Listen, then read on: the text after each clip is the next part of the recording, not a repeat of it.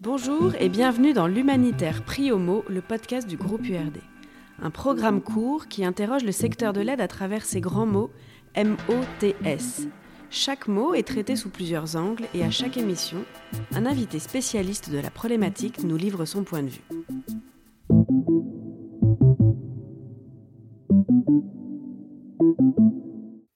Pour conclure cette série sur l'agilité dans le secteur de l'aide, nous avons souhaité comprendre comment fonctionne un projet agile, euh, c'est-à-dire penser du début à la fin pour agir et réagir au mieux dans un contexte particulièrement complexe et fluctuant. Il s'agit du projet Résilac, qui signifie redressement économique et social inclusif du lac Tchad, dont le but était de renforcer la résilience des territoires du bassin du lac Tchad, qui sont très impactés par la crise sécuritaire et le changement climatique. Alors c'est un projet qui a été mis en œuvre par un consortium international composé d'Action contre la faim chef de file, de CARE et du groupe URD, avec un partenariat avec le réseau CCFD Terre Solidaire, Search for Common Ground et beaucoup d'organisations locales dans les quatre pays d'intervention. Donc on va voir euh, que, c'est un gros projet qui implique euh, une multitude de personnes. Et donc voilà, on parle vraiment là d'un projet euh, particulièrement complexe puisqu'il est à la fois multi-pays, multisectoriel, multipartite, car mis en œuvre voilà, par un consortium international et multi-bailleur. Sans oublier qu'il s'inscrit dans une approche, elle aussi un peu complexe, qu'on appelle le triple nexus, qui allie aide humanitaire, développement et paix. Alors pour nous présenter ce projet mis en œuvre de 2018 à 2022 au Cameroun, au Niger, au Nigeria et au Tchad, j'ai le plaisir de recevoir aujourd'hui Hélène Ronceret, la responsable du projet et chef du bureau régional de Résilac basé à N'Djamena. Bonjour Hélène. Bonjour Jeanne. Alors tout d'abord, est-ce que tu peux nous présenter un peu les caractéristiques du projet Résilac dans les grandes lignes, mais aussi peut-être de la zone du lac Tchad pour les personnes qui la connaîtraient peu, car la situation de ces pays a un impact important quand même sur les éléments du débat sur l'agilité. Alors, comme tu le disais en introduction, le projet Résilac, c'est euh, un projet sur le redressement économique, la cohésion sociale, le vivre ensemble, et euh, dans le but de renforcer la résilience des populations. Donc, en lui-même, c'est un projet assez complexe, euh, parce qu'il est mis en œuvre par une pluralité d'acteurs, avec des cultures organisationnelles très différentes les unes des autres, autour, comme tu l'évoquais, d'une approche Nexus qui vise à la fois à répondre à des besoins urgents, tout en essayant de trouver des solutions à des causes plus profondes. Et ce, en fait, dans les quatre pays autour du bassin du lac Tchad, dans une approche dite régionale. Et donc, euh, en plus de cela, c'est un projet qui est mis en œuvre dans un environnement euh, particulièrement complexe. Le bassin du lac Tchad, c'est un espace naturel qui est très impacté par le changement climatique, où il y a une pluralité euh, d'ethnies et un éloignement des services publics. Et tout ça est exacerbé en fait par une crise sécuritaire qui en fait un contexte très mouvant et dégradé avec de nombreuses possibilités en fait d'évolution. Donc on avait en fait beaucoup d'éléments qui ne permettaient pas de tout planifier à l'avance du fait de cet environnement très complexe. Donc on était parti en fait de l'hypothèse que si on avait une gestion agile qui permettait d'éviter et de réduire au maximum les possibilités d'effets négatifs, et euh, qui puisse aussi permettre d'adapter rapidement les interventions en fonction de l'évolution du complexe, et eh ben, à partir de ce postulat, on devrait arriver à piloter le projet. Et alors concrètement, comment s'est traduit cette agilité? Enfin, Comment est-ce qu'on l'applique? Alors, bon, pour piloter euh, une intervention multi-acteurs, multi-pays, multi-sectorielle dans une situation de, de, crise complexe et durable, on n'a pas utilisé, je dirais, de nouvelles recettes, mais on a plutôt euh, essayé d'identifier et puis de, rassembler les bonnes pratiques dites agiles euh, pour rester flexible. Donc la gestion agile, c'est le, postulat de départ, donc vraiment la façon dont le projet a été pensé et construit. Oui, oui, oui, complètement. Euh, c'est pour cela qu'on a prévu ne serait-ce que deux phases en termes programmatiques. On avait prévu une phase d'amorce du projet pour essayer de tester des activités, puis voir comment on pouvait orienter euh, la suite. Et puis, euh, euh, une phase de déploiement, du coup, pour mener les activités testées à plus grande échelle avec des, méthodologies qu'on avait ajustées sur la première phase. Après, c'est aussi, on avait également pensé et prévu des outils avec l'apport du groupe URD. et comme je pourrais citer, les évaluations itératives avec mini-séminaires, qui sont un mécanisme d'apprentissage collectif et d'adaptation en continu qui s'avérait en fait assez adapté à, ce type de projet. On a également mis en place des structures de pilotage, de gouvernance à plusieurs niveaux, soit au niveau des localités, d'intervention des pays, de la région, au niveau global. et ces différentes structures se répondaient les unes aux autres, et en fait dans l'optique d'avoir un dialogue continu et une prise de décision plus rapide, comme par exemple pour le retrait d'une zone d'intervention. On a aussi misé, je dirais, sur la recherche de partenariats locaux et nationaux. Ça a été un point assez déterminant euh, parce qu'on sait que euh, ce type de partenariat peut aider à l'agilité. Euh, ils ont les partenaires au niveau local, national, ils ont une maîtrise des langues locales, une reconnaissance sociale qui en fait leur permet aussi d'ajuster plus facilement les actions aux différents contextes socio-économiques et puis aussi culturels. Et puis je dirais aussi qu'on l'a pensé dès le début avec notre collaboration avec les bailleurs de fonds on a essayé de mettre en place des mécanismes euh, de gestion des, ajustements qui soient agiles au niveau contractuel et, euh, et puis d'instaurer en fait dès le départ un dialogue vraiment continu avec eux pour qu'ils aient une compréhension du projet, des enjeux, euh, des avancements, des difficultés. Donc c'est voilà, un peu ce qu'on avait pensé dès le début et puis après bien sûr tout au long de ces années on a ajusté nos pratiques. Hein. Ouais. Et du coup, est-ce que selon toi, le, le projet Resilac a, su faire preuve de cette agilité enfin, Est-ce qu'on peut dire que ça a marché? Alors globalement, je dirais que oui, euh, malgré bien sûr certaines euh, limites. On avait, a, c'est une question qu'on a posée euh, dans différents sondages, évaluations dans, le cadre du projet, et, je peux vous dire qu'en fait les réponses étaient très différentes, particulièrement en fonction de, l'échelle, du niveau entre le, terrain et le siège. Et en fait, euh, les réponses étaient très différentes en fonction de la compréhension du terme agilité et de ce qu'on en attendait. Eh oui, oui, oui, j'imagine. Et euh, alors, est-ce que tu peux aussi nous donner quelques exemples de, bonnes pratiques, euh, quelques activités agiles, si je puis dire, qui ont bien fonctionné? Alors oui, je pourrais en, citer quelques-unes. Un, un, des points très intéressants, c'est qu'on a mis en place ce qu'on appelle les feedback days, où en fait chaque trimestre, on mène une petite évaluation auprès de certains bénéficiaires. Et, en fait, on restitue ces, résultats avec les équipes. Et en fait, ça, permet d'ajuster dans la foulée les activités ou du moins en fait de réfléchir à, des moyens de pouvoir améliorer notre action. Par exemple, au Cameroun, les communautés nous avaient partagé leurs craintes par rapport à la dégradation du contexte sécuritaire dans certaines zones. Et du coup, on avait décidé d'adapter les modalités d'appui sur les micro-projets économiques euh, face à la probable mobilité de ces bénéficiaires. Euh, un deuxième exemple auquel je pense, ce sont les ateliers euh, de capitalisation annuelle et de planification, où en fait, une fois par an, les équipes de chaque pays, parfois avec les parties prenantes externes, elles se réunissent pendant plusieurs jours pour faire le point tous ensemble sur l'année qui vient de s'écouler.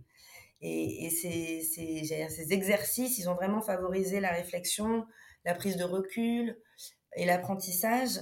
Et ça a permis de parfois remettre en question nos interventions, de voir ce qu'on continuait ou pas, ce, qu'on souhaitait planifier pour la suite. Et, c'est, je dirais, c'est par exemple grâce à, à cela qu'on a pu modifier notre stratégie au Nigeria pour accompagner les jeunes dans leur activité économique et avoir de meilleurs résultats parce qu'on s'était rendu compte que la stratégie qu'on avait faite au départ, bah, elle marchait pas forcément très bien face au contexte et donc on a pu l'ajuster. Et au niveau stratégique, comment ça s'est concrétisé, euh, par exemple, si on parle du pilotage du projet ou du fonctionnement du consortium? Deux, trois euh, exemples qui sont assez différents.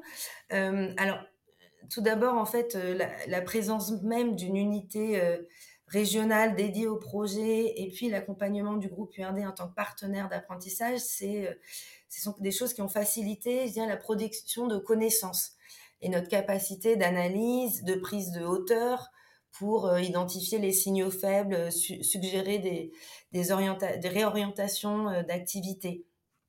par exemple, on avait une stratégie sur la santé mentale et le soutien psychosocial où initialement c'était conçu comme une réponse courte pour répondre à un besoin urgent.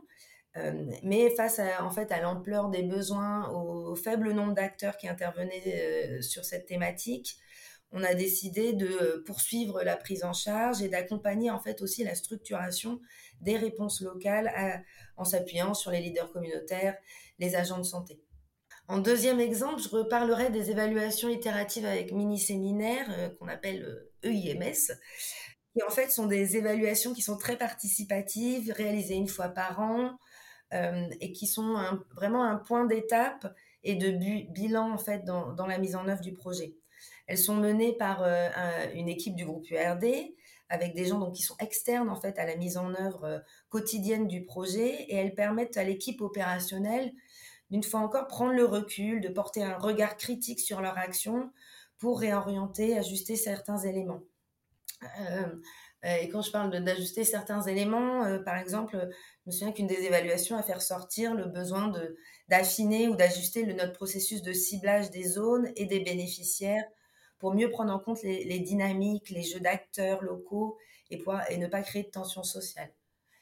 Troisième et dernier exemple, euh, j'insisterai peut-être sur les comités de pilotage euh, globaux avec les bailleurs de fonds, qui en fait euh, ont été un moment qui ont permis de pouvoir échanger de manière franche sur la mise en œuvre du projet et qui en fait ont permis d'instaurer une compréhension, une confiance et puis faciliter la gestion des ajustements.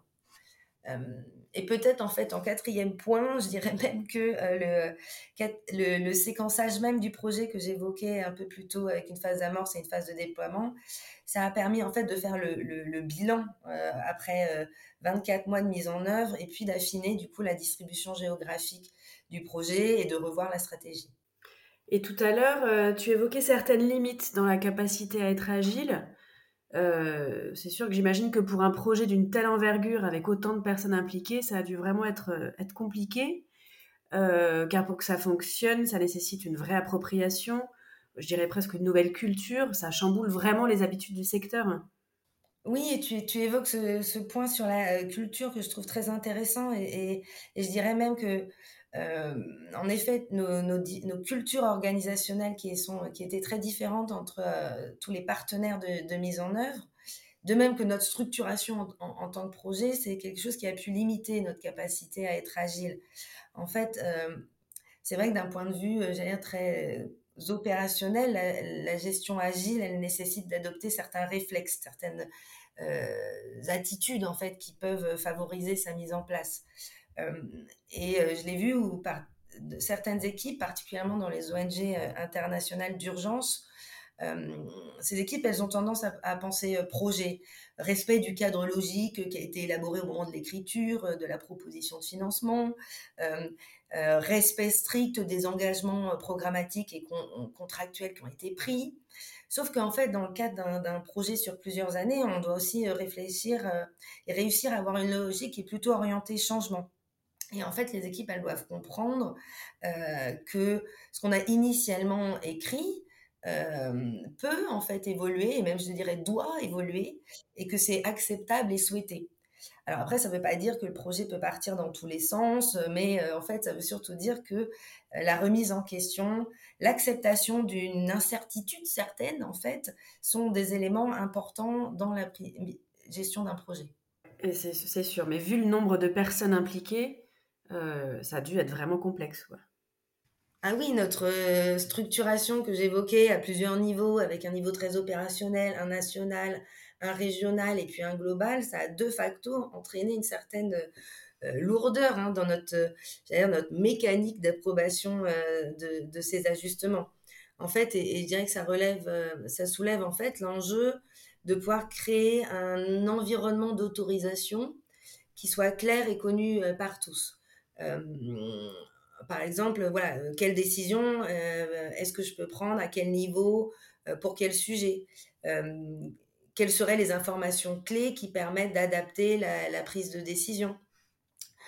Comment est-ce qu'on automatise cette remontée d'informations sans surcharger les équipes? C'est tout un certain nombre de questions et c'est vrai que ça a été difficile de mettre, je dirais, les curseurs au bon endroit, notamment parce qu'on voulait conserver une approche régionale et cohérente entre tous les pays. Et ça doit prendre du temps, du coup, pour, pour favoriser une bonne compréhension et appropriation collective, en fait, de, de cette notion d'agilité. Oui, ça a pris du temps, et je dirais à tous les niveaux. On a, on a en fait avancé par tâtonnement pour ne serait-ce que trouver les outils aussi appropriés.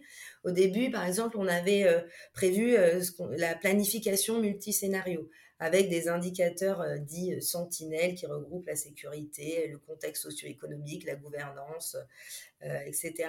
Et et, en fait, ça nous a permis euh, de plutôt de justifier certains ajustements, mais en fait, ça s'est avéré assez complexe cet outil pour être opérationnalisable, surtout vu euh, le, large spectre du projet. Et donc ensuite, on avait mis en place un tableau de bord. Mais bon, ça n'a pas vraiment non plus répondu euh, aux enjeux d'aide à la, prise de décision. Et finalement, en fait, c'est c'est un outil de suivi de contexte plus simplifié qui a vu le jour et qui s'est avéré le plus pertinent en fait et puis facile à déployer à l'échelle des régions des quatre pays. On l'avait développé au moment en fait de la pandémie de Covid-19 dans un moment de grande incertitude, euh, couplé en fait à la dégradation du contexte sécuritaire au, Nigeria. Euh, et puis ça en fait a permis euh, aux équipes d'avoir pays en fait d'avoir un temps de recul chaque mois pour euh, regarder l'évolution de leur contexte. Et puis, en fait, ça a aussi permis de renforcer le dialogue et la compréhension avec le niveau régional. Ensuite, euh, c'est vrai qu'on a aussi été face euh, à un impératif en fait de réalisation d'actions rapides et concrètes sur le terrain qui en fait nous ont pas forcément permis de pouvoir exploiter autant qu'on le voulait toute la phase de diagnostic de démarrage qu'on avait prévu aussi, c'est vrai qu'il y a certains ajustements qui ont nécessité forcément des approbations euh, des bailleurs de fonds. Hein. Euh, et, en fait, c'est vrai qu'ils ont parfois mis plusieurs mois euh, à être approuvés, et malgré les, mécaniques d'ajustement qu'on avait prévues lors de la contractualisation. Et, c'est vrai que certaines règles de conformité des bailleurs ont aussi pu freiner notre capacité d'adaptation rapide comme ça peut être le cas avec les plans de passation des marchés qui, qui sont prévus sur euh, une longue période euh, et contractuelle. Et puis, euh, peut-être pour terminer sur cette question, je dirais qu'on, c'est vrai que parfois on a fait le choix en fait de pas s'ajuster. Par exemple, on a, on a fait le choix de pas déployer plus de moyens pour répondre à des besoins urgents, plus humanitaires, parce qu'en fait, il y avait d'autres ONG qui travaillaient sur, sur, ces aspects-là et que nous ne voulions pas perdre de vue notre approche, c'est-à-dire plus développementaliste qui visait à avoir des effets à moyen et long terme. Hum, et, qu'est-ce que tu recommanderais à des organisations qui veulent adopter une gestion agile? Les éléments vraiment euh, voilà, importants à avoir en tête et à mettre en place? Alors, tout d'abord, comme on le disait euh, un peu plus tôt, euh, c'est important de penser cette agilité dès la conception. Euh, par exemple, dans son séquençage programmatique, est-ce qu'on va avoir une, un projet avec un, une ou plusieurs phases et, dans quel objectif hein? Euh, Est-ce qu'on vise des activités qui soient à cycle court pour être capable de s'adapter à un contexte incertain et, comment? Donc, c'est un certain nombre de questions qu'on se pose dès la conception du projet. Et donc ça se passe dès le début, euh, enfin tout ça se pense dès le début en priorité avec, le, avec le bailleur? Oui, oui, oui, parce que c'est vrai que euh, euh, c'est important de réfléchir à la manière dont on va euh, présenter le cadre contractuel du projet. J'entends par là, par exemple, voilà, la présentation du budget pour qu'il soit pas trop détaillé, avoir une description des activités qui soit assez large et qui mette en fait plus l'accent sur l'objectif visé et non la manière. Euh, d'avoir des indicateurs envisagés, donc d'avoir un cadre qui, soit assez, euh, assez large pour nous permettre une certaine souplesse à l'intérieur. Et puis aussi, euh, avec les bailleurs de fonds, effectivement, on doit réfléchir aux mécanismes de, de modification, d'ajustement du projet qui soit aussi simplifié que possible. Alors ça passe bien entendu par l'instauration d'un dialogue avec eux pour s'assurer qu'on a une même compréhension de, la gestion agile du projet, euh, pour faire naître aussi une confiance mutuelle. Et c'est des choses qui s'entretiennent tout au long du projet, hein, à travers des réunions, euh, d'échanges, le partage de nos apprentissages, etc. Après, ça ne veut pas dire que tout sera facile, mais, euh, mais c'est assez important d'avoir une compréhension voilà, réellement commune de l'agilité et puis de réfléchir voilà, aux mécanismes contractuels, aux règles de conformité sous cet angle-là. après, euh, je veux dire, en termes de recommandations, euh, au-delà de, des aspects de démarrage et puis des discussions avec les bailleurs de fonds, il y a aussi des pratiques de gestion et de pilotage du projet qui doivent prendre en compte cette notion d'agilité mais selon mon expérience, je veux dire, il ne s'agit pas forcément de créer une batterie d'outils euh, spécifiques qui vont contribuer à, mesurer euh, si oui ou non le projet est agile. Il s'agit plutôt d'avoir des, outils qui peuvent euh, y, contribuer, et j'en évoquais un certain nombre un peu plus tôt. Et puis il y a aussi cet environnement en fait d'autorisation clair et connu par tous, qui est un point critique. et c'est vrai qu'il doit être réfléchi avec précision au démarrage dans l'élaboration des mécanismes de, pilotage, de prise de décision. Euh, et c'est un exercice extrêmement important, mais particulièrement complexe hein, selon le nombre de partenaires et le niveau de structuration. Je dirais qu'il n'est pas du tout à négliger.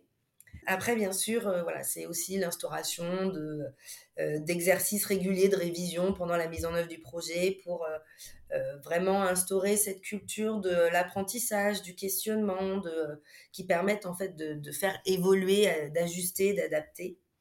Et en fait, ça fait c'est un peu le lien avec mon dernier point qui est peut-être je dirais le, plus un des plus importants c'est que la gestion agile pour moi c'est un état d'esprit c'est l'adoption de certaines postures en fait qui qui le permettent. Et c'est vrai que c'est un aspect essentiel qui prend du temps et je dirais, qui se matérialise pas forcément par une formation sur l'agilité. Alors c'est vrai que c'est important que les cadres dirigeants aient une bonne compréhension de de ce que c'est, parce qu'ils doivent ensuite pouvoir l'insuffler euh, aux équipes. Euh, mais c'est en fait un point qui est à prendre en compte euh, pour moi même au moment du recrutement pour réussir à identifier en fait les personnes qui ont des savoir-être qui peuvent faciliter cette gestion agile. Je pense notamment voilà, des compétences en termes de communication, d'écoute active pour faciliter une culture d'ouverture, d'échange, mais aussi euh, d'avoir une pensée critique pour être capable d'examiner, de comprendre euh, les informations et puis en vue de prendre des décisions. Puis aussi, il faut avoir des personnes qui soient relativement à l'aise avec l'incertitude, avec le changement pour être flexible. Et puis, qui est aussi l'humilité, en fait, d'admettre qu'on ne sait pas tout et que quand euh, que les choses n'ont pas fonctionné comme prévu. Et ça, c'est pas toujours euh, euh, des, choses très simples. Et donc oui, c'est hyper intéressant ce volet humain là, parce qu'effectivement c'est un peu, un peu la base. en l'occurrence, vous avez trouvé ces savoir-être dans vos équipes? Oui, oui, oui, on a, pris le temps de, pouvoir les trouver puis d'accompagner, j'allais dire, ces savoir-être. C'est vrai que l'équipe régionale a été euh, très motrice pour euh, insuffler euh, ce climat de, de confiance, cette culture en fait que l'échec est acceptable tant qu'il est dit et qu'on en tire un apprentissage pour s'améliorer et que euh, c'est aussi une culture où on dit qu'on euh, ne peut pas tout planifier, que les choses peuvent et doivent évoluer. Et, euh, pour être un peu plus concrète, je dirais que effectivement l'équipe régionale a été motrice pour insuffler tout ça et, et, que par exemple, j'évoquais tout à l'heure les ateliers de capitalisation annuelle, où on a appuyé les équipes en fait en développant des méthodologies d'animation de ces ateliers qui visait, euh, à libérer la parole pour euh, se dire euh, les vérités. sans honte et ça a facilité en fait les discussions franches qui permettent voilà d'identifier les échecs, les difficultés et puis bien sûr les solutions en fait pour nous adapter. Bien, merci beaucoup Hélène, c'était vraiment très intéressant d'avoir tous ces exemples vraiment concrets. Et puis je crois qu'un projet comme Résilac illustre vraiment parfaitement le, la notion d'agilité, ses différentes facettes, euh, la complexité. Euh, euh, c'était vraiment une, bonne illustration.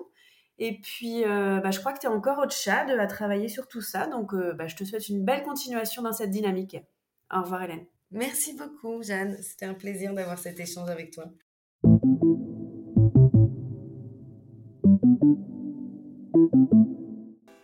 C'était le troisième et dernier épisode de cette série consacrée à l'agilité de l'aide. Mais on se retrouve très bientôt pour un nouveau numéro de l'Humanitaire Prix Homo, le podcast du groupe URD.